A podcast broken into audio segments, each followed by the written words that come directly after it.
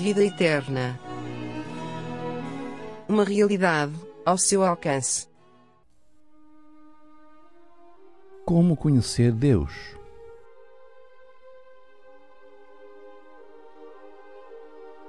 Ouvimos muitas vezes: cada um tem a sua fé, o que na prática significa que cada um crê no seu próprio Deus. Mas se partirmos do princípio de que há apenas, como Jesus disse, uma pessoa a quem podemos chamar com propriedade Deus, então não é possível que cada um tenha o seu Deus. A questão mais importante é saber como podemos conhecer esse Deus único e verdadeiro.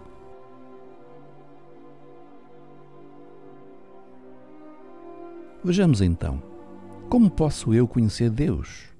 Como posso conhecer o Deus que é verdadeiro e que está vivo? Como posso conhecer o Deus a que Jesus se referiu como sendo seu Pai? A resposta é simples e desanimadora. Você não pode, ninguém consegue conhecer Deus. É uma tarefa impossível. Basta pensar um bocadinho. Como é que nós, seres humanos, tão pequenos e quase insignificantes neste vasto universo, poderíamos saber quem é o Deus que, entre várias coisas, nos criou a nós e a tudo o que existe. Como poderia a nossa mente limitada conhecer uma mente infinitamente superior como é a mente de Deus? Há uma frase popular que resume esta conclusão: Deus é tão grande que ninguém o pode conhecer.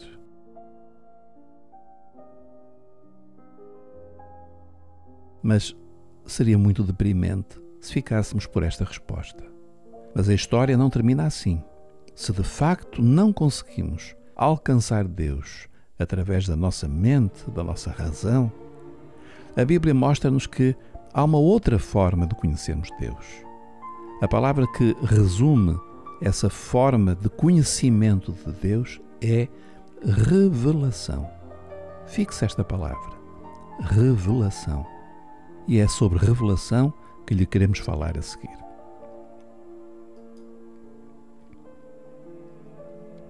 Podemos, portanto, dizer que há dois caminhos que podemos tomar para conhecer Deus. Já vimos que o primeiro está destinado ao fracasso. É aquele que tem um sentido, parte do homem para Deus. Isto é, o homem esforça-se por chegar a Deus, conjetura, especula, imagina Deus.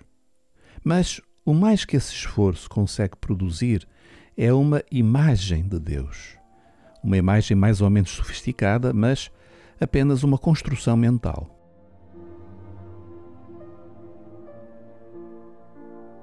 Mas há uma alternativa. Em vez de ser o homem a procurar conhecer Deus, é o próprio Deus que se dá a conhecer ao homem. É isto que se chama revelação.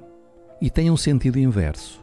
Não é o homem que procura chegar a Deus, mas é Deus que chega ao homem. Não é o homem que procura entender quem é Deus, é Deus que se dá a conhecer ao homem. Não é o homem que procura, inutilmente, subir até à presença de Deus. É Deus que desce até ao homem. Que diferença, não é verdade?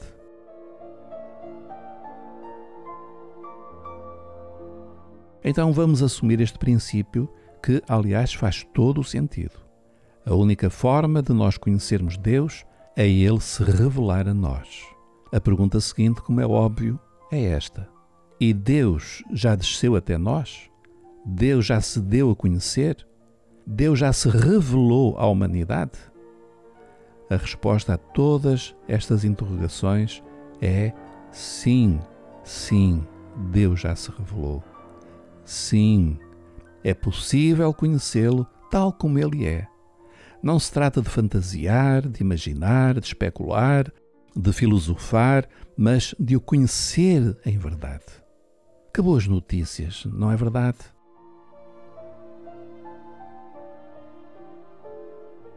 Concluindo, o primeiro passo para a vida eterna, nas palavras de Jesus, está ao nosso alcance. Vou citar de novo as palavras de Jesus. A vida eterna é esta: que te conheçam a ti só, por único Deus verdadeiro. Como conhecê-lo? Já vimos. pela revelação. Continuaremos esta nossa reflexão no próximo episódio.